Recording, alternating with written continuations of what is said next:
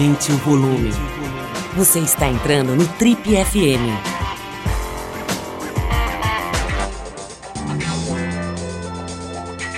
Oi, eu sou o Paulo Lima e você está acompanhando a versão podcast do Trip FM. Nossa convidada de hoje aqui no Trip FM é um dos nomes mais atuantes no cinema brasileiro atual. Um talento que tem proposto um ponto de vista feminino num universo ainda de maioria masculina. Essa atriz, diretora e roteirista com quase 30 anos de profissão, carrega no currículo um desfile de trabalhos elogiados pela crítica. Só para citar alguns exemplos, ela já foi a forasteira do filme Bacurau, a dona Bárbara do Que Horas Ela Volta, a patroa da personagem da Regina Casé, da Val, e mais recentemente a Madeleine, da novela Pantanal, a mãe do Juventino, né, que morreu num acidente trágico de avião.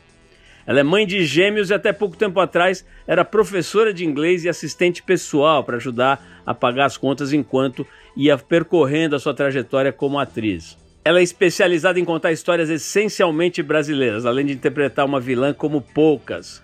Para quem ainda não ligou a descrição à pessoa, estou falando da Karine Teles, nossa convidada de honra hoje aqui no Trip FM. Karine, muito legal você ter aberto um espaço e conseguido um espaço na sua agenda para bater papo com a gente. É um prazer te conhecer. É, é, é, tem aquela, aquela coisa, né? A gente está entrevistando há tantos anos, gente, aqui muita gente das artes cênicas e tem aqui, mesmo com tanto tempo, a gente ainda tem aquela coisa de telespectadora, de fã de cinema que você pensa que você conhece a pessoa, né? Você pensa que você conhece. E vamos bater um papinho aqui para ver se a gente consegue dar um sobrevoo legal aí sobre essa tua carreira tão legal, né? E sobre a tua história. A primeira coisa que me surpreendeu lendo a tua biografia aqui para preparar a entrevista, eu não tinha a menor ideia de que você tinha nascido em Petrópolis, né? Porque tem essa história meio de Nordeste. Acho que você foi criada em Maceió, é isso? Me conta um pouquinho da tua da tua trajetória aí. Primeiro, agradecer estar aqui, acho um barato, é, sempre trocar ideia, assim, é uma das coisas que eu mais gosto, na que é uma consequência da profissão, né? A gente tem a oportunidade de conversar e trocar ideia, e isso é uma das minhas partes favoritas. Eu nasci em Petrópolis, meu pai é carioca e a minha mãe é petropolitana. É, mas no meio dos anos 90, teve uma coisa de governo que mudou ali a reitoria da, da universidade onde meu pai trabalhava. Meu pai era psicólogo é, na Universidade Católica de Petrópolis. E eu e meus irmãos estudávamos no colégio de aplicação, que com bolsa e tal. E aí mudou a reitoria, o corpo docente foi totalmente, foi todo demitido, assim, meu pai ficou sem chão. E aí ofereceram um, um emprego para ele em Maceió, que era abrir uma escola, começar uma escola do zero. E aí também convidaram minha mãe para trabalhar nessa escola, né? E aí fomos todos para lá, inclusive eu, foi meu, um dos meus primeiros empregos. Eu dava aula de inglês nessa, na, na, escola em que eu estudava. É, e a minha formação profissional se deu lá, assim. Então, realmente, eu considero que eu cresci lá, porque meus primeiros colegas de trabalho, meus primeiros professores, meus primeiros ídolos, as pessoas que eu admirava e que me ensinaram muita coisa são, são todos de Maceió e são pessoas que eu amo e admiro muito até hoje. Mas tem uma coisa legal, você falou que você dava aula de inglês, mas eu vi aqui também que você foi assistente pessoal, né? Como é que é um assistente? O que faz exatamente o, o que você fazia como assistente pessoal? Engraçado que não tem muito essa essa não é uma função muito comum ainda no Brasil. Está começando a ficar cada vez mais, né?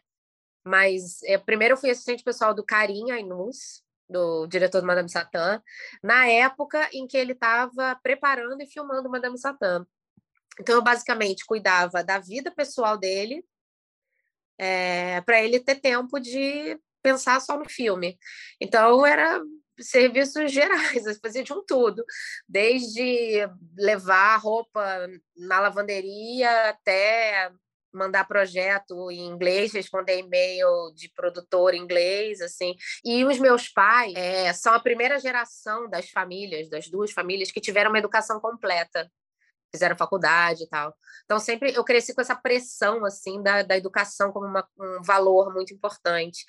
E eles me botaram no curso de inglês muito cedo, aos 14 anos eu já estava formada com aquele diplominha lá que você faz a provinha lá e, e, tira, e comecei a dar aula de inglês. Então, eu falo inglês fluentemente desde os 14, porém só fui sair do Brasil com 32, a primeira vez que eu saí do, do país, assim, para um festival de cinema, eu já tinha 32 anos. Você tem saudade de ser assistente pessoal? Né. Nenhuma. O carinho, o, o, o carinho a gente é amigo até hoje, assim, foi muito legal estar tá perto ali, aprendi pra caramba. E acabei fazendo uma participação no Madame Satã também, foi a minha primeira vez num set profissional de cinema, assim, foi na Madame Satã. Mas eu não tenho saudade porque não é o que eu queria fazer da vida, né? Eu estava ali, como desde muito cedo, eu comecei a fazer teatro, eu comecei a ter uma profissão paralela ao mesmo tempo, porque minha família nunca teve condição de me bancar, eu sempre tive que pagar minhas minhas próprias contas, então eu tinha que trabalhar. E teatro no Brasil, acho que deve ter cinco pessoas que vivem, que conseguem viver de teatro no Brasil, né? Talvez três e meia no governo atual. Mas uh, sobre a sua família, você falou que seu pai era, era professor universitário, é isso? Ele trabalhava no setor de psicologia, chamava SOP, o setor lá onde ele trabalhava, que dava apoio psicológico para os alunos, para para os professores. Como é que era a situação, a situação financeira da, da tua família quando você era menina? Assim? Ah, corda no pescoço, né?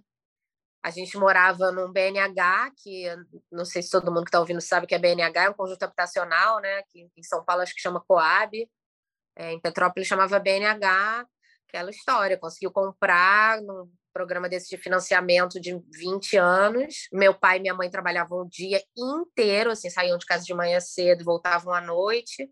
Então, eu e meus irmãos, a gente cresceu ou indo para o trabalho, com um deles dois, depois da escola, né? Ou assim que foi possível, a gente ficando sozinha e sozinha cuidando. Eu sou a mais velha de três.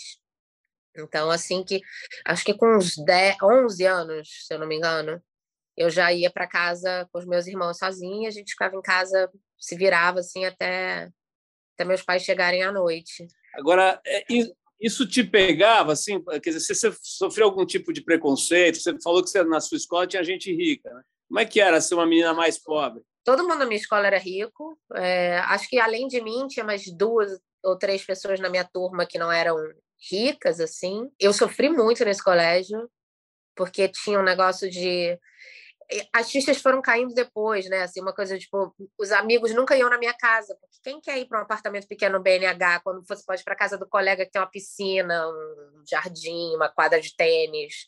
Então tinha muito isso assim, a roupa da moda, né? A mochila da moda, o estojo da moda. Eu lembro uma vez tinha uma calça lá que todas as meninas tinham, que eu queria muito a calça, que devia custar uma fortuna né, que não era impossível para o bolso dos meus pais. A minha mãe achou uma mombeira que trazia calça falsificada. Falou: olha, é igualzinha, até etiqueta, não sei o quê. Aí comprou a calça para mim, eu fiquei felicíssima. Eu fui para a escola toda feliz com a calça falsificada, mas que ninguém sabia que era falsificada.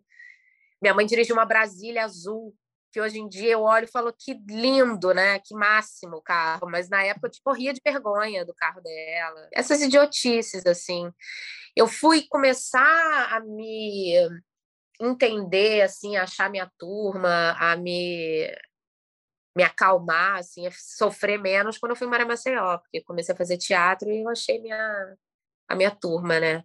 E aí o, a qualidade e o que importa, né? E os valores são outros. Daí é, eu tinha mais condição de navegar esse universo, assim, para mim, para mim fazia mais sentido, foi mais fácil. É, antes da gente começar a gravar, você estava me contando né, que o trabalho que te projetou mais foi o filme da, da Ana Mulaert, né, o Que Horas Ela Volta, que é de 2015, né, que você brilhou fazendo a patroa né, da, da, da, da personagem principal, digamos. Né? É, mas você tem uma história que vem bem de bem antes disso. Né? Você está falando aqui que menina ainda se começou no teatro lá em Maceió. Conta um pouquinho da tua da tua escola, da tua trajetória nas artes cênicas? Eu comecei a fazer teatro com 14 anos, lá em Maceió, num curso é, profissionalizante da UFAL, da, da, Universidade Federal de lá. Na época não tinha é, universidade de teatro. Logo nesse meu primeiro ano de curso, eu fiz um teste para uma para um espetáculo, Despertar da Primavera, dirigido pelo Glauber Teixeira, que já deixou esse plano, um artista incrível. E fiz esse primeiro espetáculo, minha mãe ainda muito cabreira, assim, eu com 14 anos, né, ensaiar de noite na zona portuária da, da, cidade, que era uma cidade que a gente não conhecia muito bem, assim, ficava, ela ia me levar nos ensaios, ficava lá, Aí, aos poucos, ela foi gostando, aí ela levava lanchinho para todo mundo, ela assistiu todas as apresentações. E aí, eu, eu em Maceió, fiz, fiz uns dois ou três espetáculos profissionais com companhias de lá, e decidi que eu queria seguir a carreira, queria fazer faculdade. Na época não tinha lá, e tinha duas opções, isso é 95. Terminei o segundo grau, vulgo ensino médio, em 95. E aí as minhas opções eram São Paulo ou Rio.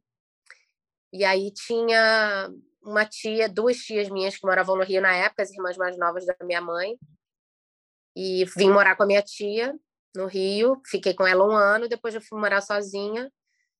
E naquela maluquice de fazer faculdade, ensaiar peça, dar aula de inglês, trabalhar com o que aparecesse, né, para pagar as contas. E aí foi indo até que em, em 2010 eu estava muito cansada já, assim, de não conseguir pagar as contas, de viver no perrengue, mesmo fazendo outros trabalhos, né? E eu estava pensando se se não era questão de desistir, assim, será que não, será que eu não estou insistindo num negócio que não tem futuro? Tinha até escutado isso de algumas pessoas. Aí é, eu era casada com o Gustavo Pise, que é um super diretor. Na época eu falei, ah, vamos fazer um curta, pelo menos a gente passa nos festivais e tal. E aí a gente trabalhou junto ali, escreveu um roteiro de um curta que a gente filmou. E aí, quando estava montando o curta, é, ele falou: Olha, isso aqui não é um curta, como curta não vai funcionar, a gente vai ter que fazer um longa, vamos ter que trabalhar mais no roteiro e transformar isso em longa-metragem. Eu quase morri, fiquei zangada, assim, chorei, fiquei com raiva. Falei, pô, não consigo fazer nenhum curta, que você já quer fazer um longa. Fiquei super zangada com ele.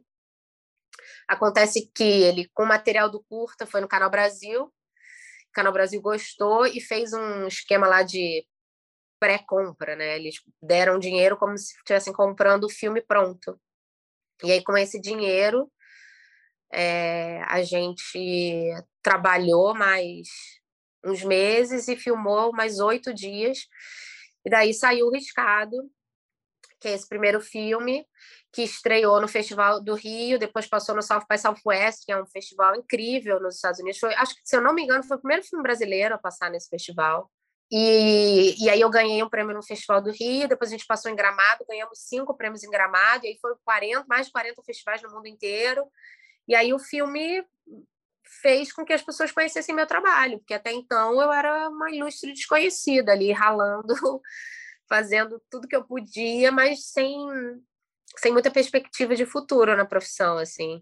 E aí, aos pouquinhos, a coisa foi andando. Aí, por conta do riscado, um diretor amigo me indicou para Ana para fazer As Canalhas, que é uma série que ela dirigiu no GNT, é, para fazer um episódio. E aí eu fui fazer o episódio das canalhas, a gente se super bem. É, eu amei trabalhar com ela, a gente se entendeu assim, e daí ela estava preparando que horas ela volta, e ela falou para mim, olha, é, eu tô achando que você pode fazer uma personagem aqui, mas não sei como é que vai ser isso, porque pessoal de São Paulo não te conhece, é, vamos tentar. Daí a Ana faz um negócio incrível que chama demofilme. Ela filma o roteiro inteiro em dois dias com uma câmera de vídeo, assim, só para testar as locações, testar o ritmo, testar o roteiro. E ela falou: você topa vir fazer o demofilme? E aí a gente mostra isso aqui para a produção aqui de São Paulo e tal. E se eles te aprovarem, você faz o filme. Daí eu fui, ainda fiz uma maluquice, uma maluquice, porque a personagem era uma jornalista de moda, né? Chiquérrima, riquíssima. Eu falei, gente, eu tô com, não tenho cara de jornalista de moda, tenho cara de mãe. Eu tava, meus filhos eram pequenos, assim, eu tô cara de dona de casa, não, não vai rolar. Aí eu fui, num, num perguntei para ela, falei, posso cortar o cabelo? Ela não imaginou que eu ia fazer o que eu fiz, mas ela falou, pode, não tem problema. Eu fiz um corte moderníssimo no cabelo, mudei a cor, Cheguei em São Paulo, uma outra cara, o diretor de arte do filme pirou, falou: como que ela faz isso? Você fala com a gente? Para fazer o teste, entendeu? Cheguei lá com um corte de cabelo louco. mas as deusas do cinema me ajudaram e deu certo. E aí rolou e eu fiz o Que Horas Ela Volta. Como é que você fez para fazer aquela, aquela dama assim, com aquela arrogância sofisticada, com aquele preconceito bem disfarçado, né? Aquela coisa bem clássica dessa elite paulistana, né? Que acha que é chique, que é que é culta e tal, mas no fim, no dia a dia, né? É, é aquela pessoa cheia de equívocos, né? Como é que você, onde você foi buscar esse bicho aí, essa, esse, essa, esse ser? Bom, eu fui assistente pessoal, né? Eu circulei nesse universo muito, nos bastidores, assim. Eu convivi com muitas donas bárbaras, sendo a empregada da dona Bárbara, né? Não empregada doméstica, porque nunca fiz essa função, mas eu era funcionária, eu era ali subalterna. Já fui muito maltratada na vida, assim, por essas pessoas que se julgam superiores, né? Então eu trabalhava com a observação do que já tinham feito comigo, né? Essa essa experiência da empregada doméstica eu não tinha, porque na minha, na minha família a gente não teve isso, assim. Minha mãe conta que, que eu tive uma babá, que é uma pessoa que eu, que eu conheci, né? Reconheci mais velha, que é uma querida filhinha, acho que durante um ano, quando eu era bebê, assim, teve, a gente teve uma babá. E depois nunca, tinha faxineira no máximo, assim, não tinha essa relação de uma pessoa que está dentro de casa, né? Essa coisa da, da relação da, da Val com a dona Bárbara. Porém, na época, eu, mãe de gêmeos, é, tinha uma pessoa trabalhando na minha casa, que era a, a Cleo.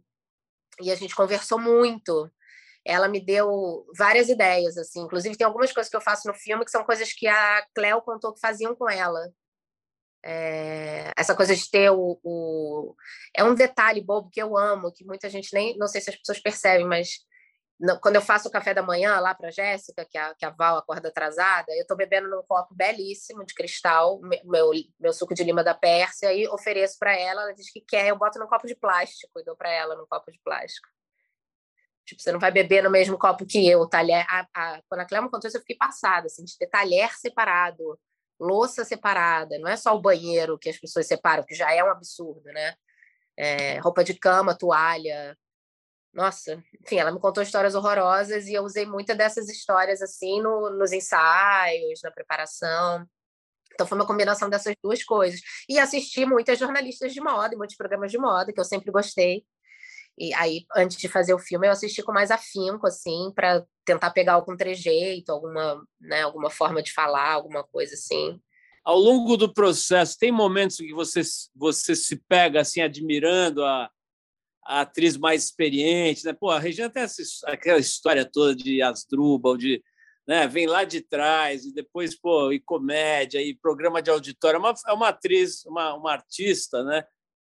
De, de, de muitos recursos, de muita história, né? Tem um momento em que você se vacilar, você vira tiete, ali, ou, ou a hora que baixa o santo da atriz, não tem essa, você vira uma igual. Assim. Quando, então, quando eu estou em cena, não. Quando a gente está contracenando eu com ela, não, porque é, a gente ensaiou, trabalhou, então tanto eu quanto ela estamos ali em função da história que a gente está contando, né? Mas várias vezes, quando ela estava fazendo alguma cena sozinha, né? Que, que eu não estava na cena, eu ia lá para o monitor ficar babando, ficar vendo. E eu sou uma pessoa que aprendo muito observando as outras pessoas trabalharem. Eu, em, no, eu, em 99, eu fiz um espetáculo com a Bia Lessa, que era As Três Irmãs. Foi um espetáculo que teve em cartaz aqui no Rio, em São Paulo também. Um espetáculo lindíssimo, assim, com cenário monumental. E, e a Renata Sorrá fazia parte do elenco. Ana Beatriz Nogueira fazia parte do elenco. Atrizes assim, uau! Eu brinco que eu era sempre a primeira a chegar, a última a ir embora. Eu entrava em cena, sei lá, quatro, cinco vezes ao longo do espetáculo, fazia uma espécie de figuração e ajudava na contra-regragem e tal, mas eu assistia os ensaios inteiros, o espetáculo inteiro, ficava lá olhando e vendo como que elas trabalhavam, como que elas construíam, como que a coisa ia tomando forma, o tanto que elas experimentavam, o tanto que elas se arriscavam. A Regina, eu, eu a, a cena lá do que virou uma cena super famosa depois, né, do jogo de café, que ela fica mudando os lugares da xícara branca, xícara preta, aquela coisa. Aquilo foi uma improvisação da Regina Karine, o que, você sente sobre o poder de um filme como esse? Assim? Você acha que ele, que ele muda a sociedade? Ele consegue mudar a sociedade? É uma, ou é uma coisa ma maior que isso? Como é que você, o que, que você acha que acontece com uma obra dessa? Olha, a arte, para mim, talvez seja a coisa mais próxima de uma religião assim na minha vida. Eu não sou uma pessoa que tenha uma religião. Tenho muita fé, como digital ali, não duvido nem um pouco da fé, tenho bastante, mas não tenho nenhuma religião mas a, a potência transformadora da arte é uma coisa que sempre me parece milagrosa, assim, porque eu vi acontecer na minha vida. É, o meu contato com a cultura transformou o meu passado, né? Assim, se você olhar, minha avó era uma pessoa que não sabia nem ler e escrever, mãe da minha mãe. Mãe do meu pai também, tinha feito só até quarta série, aquele esquema, casa super cedo e vai trabalhar, não tem esse, né? E aí vem minha mãe, consegue estudar, fazer uma faculdade e dá para mim, para os meus irmãos, a oportunidade de ter contato com cultura, que é uma coisa que ela só foi ter adulta na vida. E a gente começou a ter contato com alguma cultura desde, desde pequenos, assim como, né, sei lá, meu pai botava música clássica, quando lançaram um videocassete, ele conseguiu comprar um videocassete, aí trazia filmes para a gente assistir. Eu lembro de assistir Amadeus com meu pai, que até hoje é um dos meus filmes prediletos, do Milos Forman, né? E tem uma coisa na, na, no contato da pessoa com a obra de arte que eu acho que ela transcende qualquer discurso, qualquer é, ensinamento, porque a gente sente fisicamente, né? É, o, o que acontece é, é para além do que se pode botar em palavras, por isso que existe a arte, porque a gente né, tem coisas que não tem como explicar se não for através de uma manifestação artística, da música, da literatura, da pintura, do teatro, do cinema, da dança. E eu acho que o cinema é, é um espelho muito poderoso, o cinema e o teatro, né? e a TV, enfim, a, você assistir pessoas reinterpretando a vida, é, é uma oportunidade muito grande de se enxergar, né? de se ver, tanto pela é, identificação quanto pela rejeição. Né? Você vê coisas que você rejeita e você entende o seu posicionamento no mundo, você vê coisas que você se identifica, você entende seu posicionamento no mundo. Então, eu acredito que a arte transforma pessoas e pessoas podem transformar o mundo. Eu, você falou rapidamente, aí mencionou numa das respostas, um dado fundamental da sua biografia, né? Você é mãe de gêmeos, né? E isso não é brincadeira, isso é, isso é uma coisa muito séria. Eu, eu entrevistei aqui há, há alguns meses, pouco tempo atrás, a Andréa Sadi, né, a jornalista, e ela tem gêmeos pequenos ainda, né? Bebês, assim, deve ser um ano, dois no máximo. E os seus já são bem mais, mais crescidos, né? Mas ela falou para mim o seguinte: falou, olha, cara, a primeira coisa que eu percebi é que assim não dá para, não vai dar conta de tudo. Então você tem que priorizar. Prioriza o que está chorando mais, prioriza o que está pelado, o outro que você já vestiu. Me fala um pouco, você se identifica com essa, com essa afirmação de André Sadi? Como é que é ser mãe de gêmeo? Ao mesmo tempo vem dois, né? Como é que é? É, primeiro é, é a vida dando um tapão na sua cara, falando que você acha que você controla alguma coisa, querida. Não controla nada. Porque eu estava ali, tipo, ai, eu não vou engravidar até o momento que eu achar certo, vou, né, vou me cuidar sempre, realmente, me cuidei, né? Vou engravidar só na hora que eu quiser, engravidei na hora que eu queria, porém, eu fiquei grávida de gêmeos, uma coisa que eu nunca imaginei que fosse acontecer. E já começa daí, né? Já, tipo, olha, você a vida vai dar um jeito de te surpreender, de te tirar do teu eixo, assim.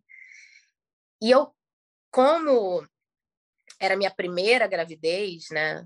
É, eu fiquei muito preocupada em levar a gravidez a termo, porque as pessoas botavam muito esse terror, assim, gêmeos nasce prematuro, nasce prematuro, nasce prematuro. E eu ficava, ai, não quero que isso aconteça, vou me cuidar. E não pensei tanto em como seria depois que eles nascessem. então eu tive uma gravidez incrível, fui super feliz, me cuidei, fiquei ótima, enjoei pouco, fiz yoga, tava plena, assim, esplendorosa, fiquei com cabelo bonito, tava com tesão, estava ótima na minha gravidez. E aí eles nasceram, e aí já vem aquele primeiro susto, que a amamentação não é uma coisa automática, você não liga uma torneirinha e começa a sair leite, tem todo um processo. Tem um monte de coisa que ninguém fala, que as pessoas não contam, né? Hoje em dia eu acho que se conversa muito mais sobre puerpério, uma palavra que nem nunca tinha ouvido quando eles nasceram, nem sabia que isso existia. Então, assim, um susto muito grande de não, não dar conta. Realmente. Primeiro que, assim, eu só tinha dois braços e eles, recém-nascido, não segura nem a cabeça, né? Então, você, eu não conseguia pegar os dois ao mesmo tempo, eu só conseguia segurar um de cada vez. Eu precisava de ajuda. Se os dois chorassem, tinha que ter outra pessoa para acudir. Enfim, só loucuras, assim. Meu primeiro ano de, de maternidade, assim, eu tenho lapsos de memória gigantes, porque eu, de fato, não dormia. Eu lembro que o dia que eu dormia quatro horas, eu ficava tipo, uau! Nossa, descansei agora. Quatro horas seguidas, sabe?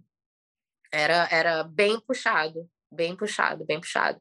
Hoje em dia tá uma delícia. Eles têm 11 anos. São uns caras muito maneiros, assim, a gente conversa muito, é muito parceiro, se diverte muito junto. Eu acho que hoje em dia é mais fácil ser mãe de gêmeos do que se eu fosse mãe de uma criança só. Ainda mais na pandemia, eu pensava nisso, eu falava, nossa, ainda bem que eles têm a companhia um do outro. Por acaso, eu tenho um de 11 anos e eu me solidarizo com você tendo dois, imagino, dá para fazer uma ideia.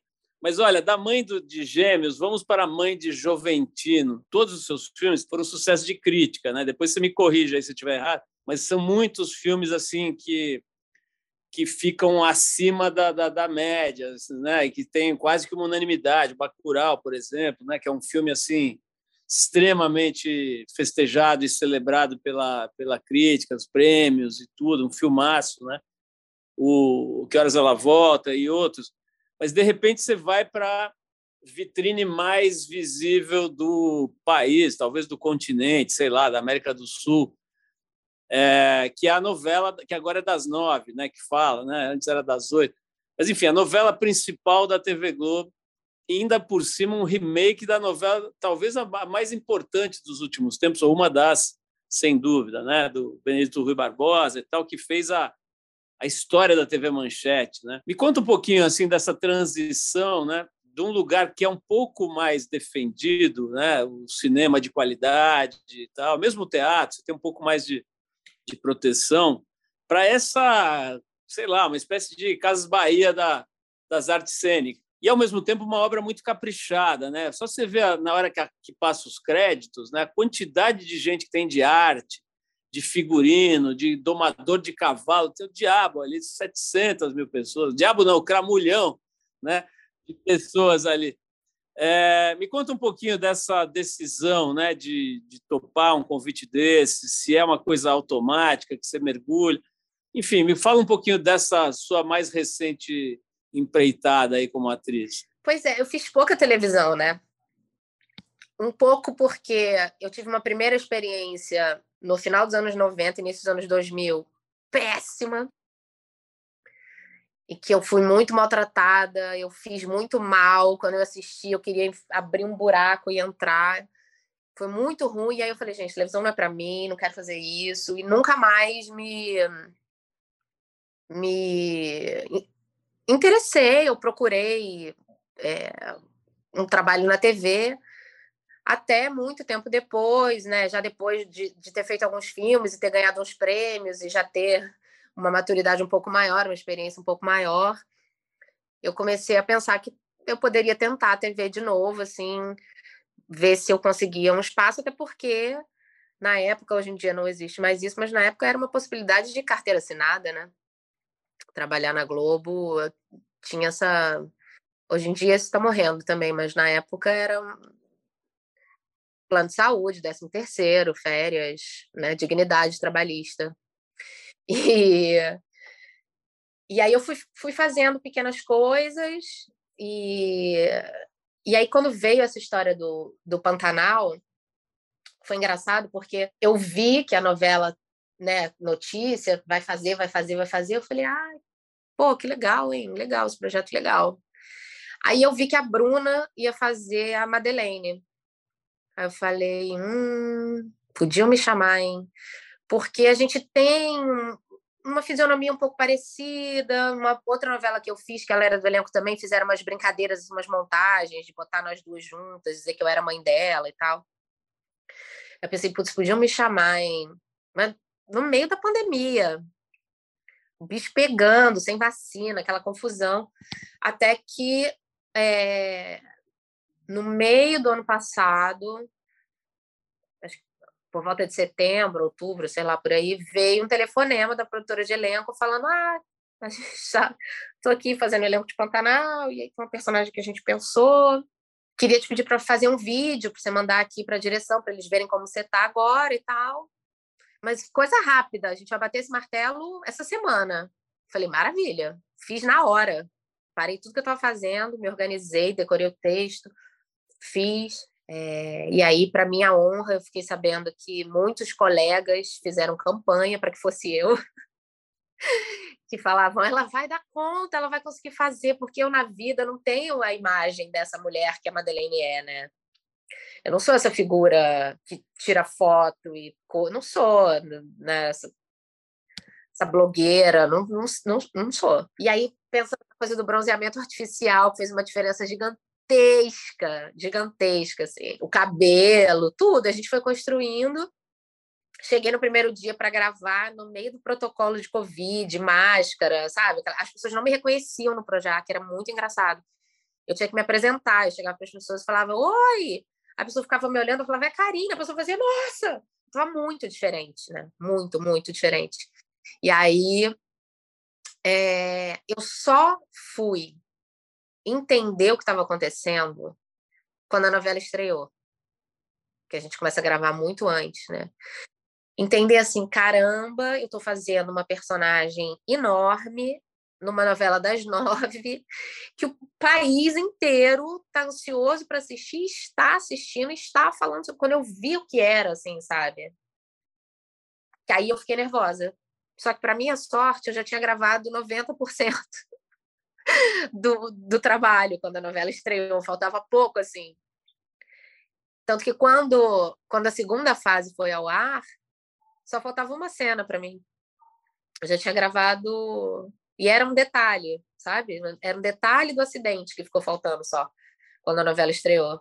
Então, é, esse nervoso e essa responsabilidade, esse medo e essa pressão, né, do tamanho da personagem não atrapalhou meu trabalho. Foi angustiante para minha vida pessoal, assim, né? Mas para o meu trabalho não. Olha, a gente está 37 anos entrevistando gente aqui, né? Então você pode imaginar a quantidade de figuras, né?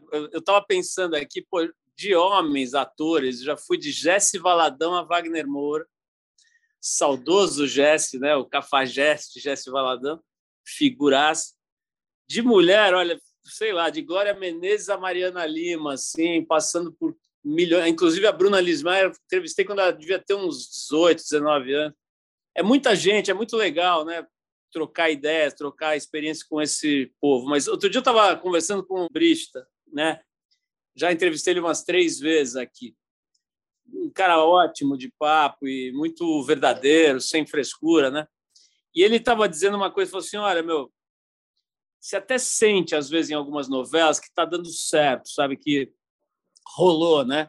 Rolou uma química entre todo mundo. O time é tipo um time de futebol que começa a jogar bem, assim, meio na base da química, não tem uma explicação tão objetiva, né? Às vezes, às vezes até tem, mas resumindo, o que ele falou é mais ou menos o seguinte: olha, meu, eu não sei explicar por que, que umas novelas dão muito certo, outras dão mais ou menos não é uma coisa tão objetiva. Né? O fato é que o, o Pantanal está dando muito certo, né? tem está quase que uma unanimidade aí, todo mundo assistindo, uma coisa que acontece às vezes. Né? A novela anterior, por exemplo, passou longe disso. Claro que essa daí tem a história, né? tem a, a primeira versão que foi realmente muito impactante e tal. Mas, pô, a maioria das pessoas hoje não tinha nem nascido lá naquela época, não tava, não era adulto, não prestou atenção. O que, que você acha que fez essa novela ter tanto sucesso, assim? Além de você, é claro. Eu sou uma pecinha bem pequena numa engrenagem gigante ali dessa novela. Eu não sei, isso é muito misterioso. Eu acho que com qualquer obra coletiva, né, tem esse mistério. A gente, se a gente soubesse, não tinha fracasso nunca. a gente nunca fracassaria se a gente soubesse o que que faz uma coisa dar certo e a outra não, né? Eu não sei te dizer, porque o, risco de dar errado era muito grande, né? Tanto porque é uma história de 30 anos atrás, que podia não ter apelo nenhum para as pessoas de hoje em dia, como porque é uma história de 30 anos atrás que podia é, causar rejeição nas pessoas que eram fãs da, da primeira versão também, né? As chances de dar errado eram muito grandes. Você era, era fazia parte daquele núcleo mais urbano, né? Mas assim, essa história da, dos atores todos irem juntos para um lugar, né? E ficarem um tempo num lugar que não é o lugar deles, isso não, não, não, não vai não faz coisa dar certo? Grandes chances assim de você criar um entrosamento, né, entre, entre as pessoas.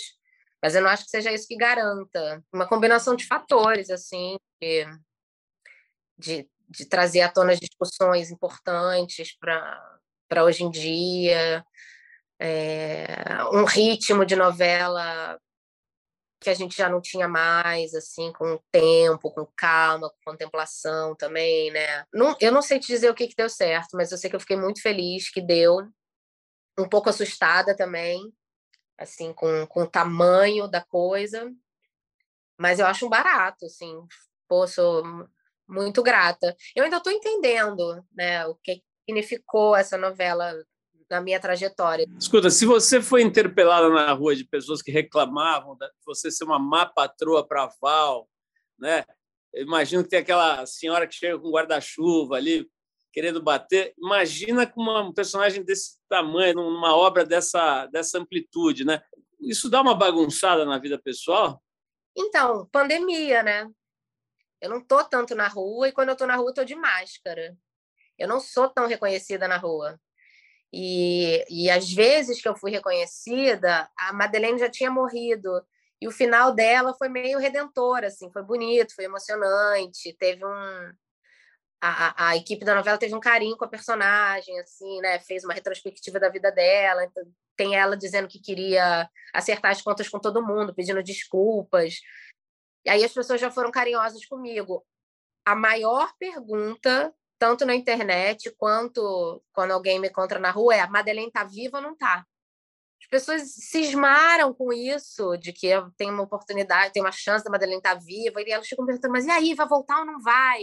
Já viram até numa foto lá da equipe, no, até me viram numa foto no Pantanal, falaram, gente, não sou eu. Eu não fui para o Pantanal, eu não, eu não mais gravando. Ô, ô, eu lembrei de uma coisa agora que, que eu precisava te perguntar, passou rápido ali, você falou, né? mas a, muita gente comentou da cena do acidente, da morte lá do, do, do avião, né? da, da Madeleine. É, como foi essa cena? Foi uma cena especial assim para vocês que atores ou, ou, isso é muito mais construído na computação gráfica, na, nos efeitos? Ou, é, ou, a coisa da morte ali tem um, um peso? Como é que é para o ator, para a atriz isso daí? Olha, posso te dizer da minha experiência, assim, fazer cena de morte para mim nunca é legal. Não é uma coisa que eu me divirta fazendo. Eu tenho amigos que acham divertidíssimo. Eu nunca me divirto. Para mim é sempre estranho, assim. A não ser que seja uma piada. Eu fiz um espetáculo que a minha personagem morria 17 vezes. Era piada, ela morrer. Aí tudo bem, aí era bem engraçado. Mas um, Bacurau, quando fazia a cena da morte, Bacurau, quase que eu desmaiei de tão nervosa que eu fiquei, assim. Mas essa, lá na, na, na novela, foi uma cena muito bem cuidada, assim. Eu acho que tem, tem momentos da novela, cenas específicas, né, que recebem uma atenção um pouco maior, porque são momentos marcantes nas histórias e tal. Então foram dois dias de gravação muitos efeitos práticos também, assim. É, tinha uma equipe gigantesca, a gente, o aviãozinho no chão com carro-pipa jogando água, ventilador gigante, máquina de fumaça, refletor fazendo os raios, as pessoas balançando. O... Foi um dia inteiro nessa nessa parte do voo, né, que um pedaço começava de dia depois de noite, e depois a gente fez mais um dia só o momento do impacto que a água vai na minha cara e tal. Tem até no, no G-Show, tem o um making off do, da cena. Foi um momento, assim, e foi, foi o final, foi quase a última coisa que eu filmei. Eu tive eu voltei depois para fazer um, um retake, assim, um adendo e tal, uma coisa que precisava refazer. É, o resultado realmente ficou impecável, né? Mas o, eu falei agora há pouco, né? Karine, que, que você fez filmes, só fez filmes que fizeram muito sucesso de crítica. Teve algum que não fez? Ou, ou melhor ainda, fale-me sobre o fracasso, né? Como é que é assim quando, quando você, você falou de uma de uma experiência na TV que foi um desastre, né? Já falou um pouquinho, mas teve alguma coisa recente assim que você fez e detestou, ficou um lixo? Que é importante, né? Senão parece que é tudo lindo, que é tudo certo, que tá tudo tudo que você faz põe a mão vira ouro, né? E a vida não é exatamente assim, a não ser no Instagram. Recentemente não, mas eu já fracassei muito na vida, assim, muito. Já fiz espetáculos para duas pessoas. Já uma vez a gente, mais de uma vez, já tivemos que cancelar porque não tinha ninguém para assistir. Isso é muito deprimente.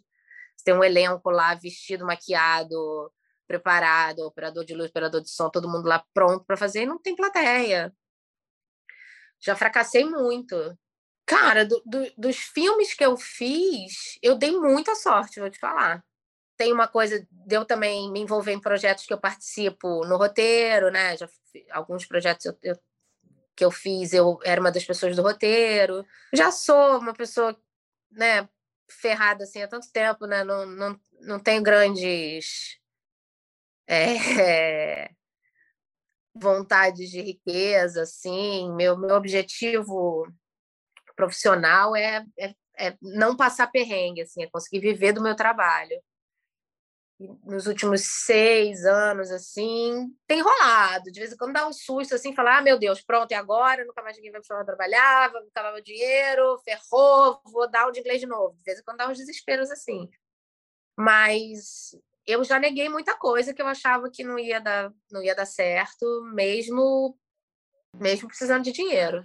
Ô, ô, Karine, agora a pergunta realmente mais relevante do, do, dessa entrevista. Eu adorei conhecer você. Vou fechar com a pergunta mais importante. Muito legal ver essa tua trajetória toda. A pergunta é a seguinte: se é verdade que a Madeleine vai reaparecer 20 anos depois como a velha do Rio com manto arrastando ali de mão dada com o velho do Rio, Tá todo mundo falando isso, eu queria que você confirmasse aqui para gente. A véia do Rio sou eu no inverno carioca, sofrendo com rinite, ficando com coriza no nariz. Véia, é, é isso que vai ter de véia do Rio, que eu saiba. Até agora, eu já estou morena, começando num outro projeto, já não gravo mais há meses que eu saiba, isso não vai acontecer, gente. A história que está sendo contada é a mesma que foi contada anteriormente, com pequenas alterações, mas não dá para alterar um tanto assim a história, né? Então, então a, gente vai, a gente vai ficar esperando o teu próximo trabalho, que você realmente tem um talento enorme, né? Impressionante assim ver o quanto você recebe, né? Como diria o Luva de Pedreiro, quanto você recebe o, o, o, personagem de um jeito que, pô, realmente a expressão baixo santo cabe muito, assim, né? Ver a, a madame ali, pernóstica ali do, do, do, do Que Horas Ela Volta, e depois a Madeleine passando pela, pela forasteira ali do Bacurau e tantas outras coisas legais que você fez. Parabéns aí, Karine, pelo seu talento, pelo seu trabalho, principalmente, principalmente pela sua dedicação e retidão, né? De não desistir, de ficar lá, de de fazer o espetáculo para duas pessoas, acreditando e tal, pô, deu isso, né? Um sucesso enorme nessas, nesses filmes todos, agora nessa novela e nos próximos trabalhos certamente também. Então, obrigado aí, parabéns e estamos aqui batendo palma e esperando o próximo, tá? Obrigado, adorei também a conversa. Você ouviu mais uma edição do Trip FM, uma produção da Trip no ar há mais de 37 anos. Direção e apresentação, Paulo Lima. Produção, roteiro e edição, Adriano Conter. Se você quiser ouvir outras entrevistas das edições anteriores do programa, é só acessar o tripfm.com.br. Ou também pode procurar a gente na plataforma digital onde você costuma ouvir seus podcasts preferidos. A gente está em todas, Deezer, Spotify e outras. Semana que vem a gente volta com mais uma conversa boa aqui no Trip FM. Abração e até lá!